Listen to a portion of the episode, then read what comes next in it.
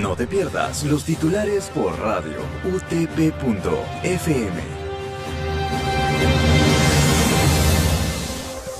Buenos días, radioyentes. Bienvenidos una vez más a los titulares por radio utp.fm. Siendo hoy viernes 23 de abril, estos son los titulares. Actualidad. Ministerio de Salud registró 3.722 nuevos casos positivos y 343 fallecidos por COVID-19.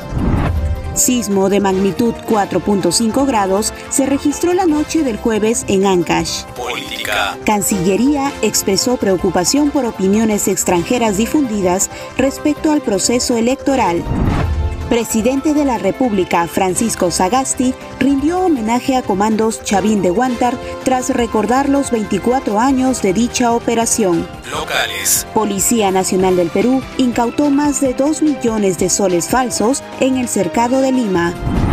Hallan cadáver de mujer en vivienda de Surco y su esposo es el principal sospechoso. Internacionales. Varios misiles cayeron cerca del aeropuerto internacional de Bagdad, en Irak, en la base de la coalición liderada por Estados Unidos.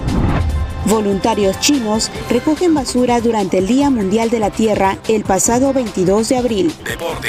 Sporting Cristal y Universitario se medirán este domingo 25 en el Estadio Nacional desde las 3 y 30 de la tarde por la Liga 1 Betson 2021. River Plate y Fluminense empataron 1 a 1 en el Maracaná en su debut en la Copa Libertadores 2021. Muy bien, radioyentes, esto ha sido todo por hoy. Los esperamos en una próxima edición. Que tengan buen día. Y esto llega gracias a la Facultad de Ciencias de la Comunicación de la Universidad Tecnológica del Perú, UTP.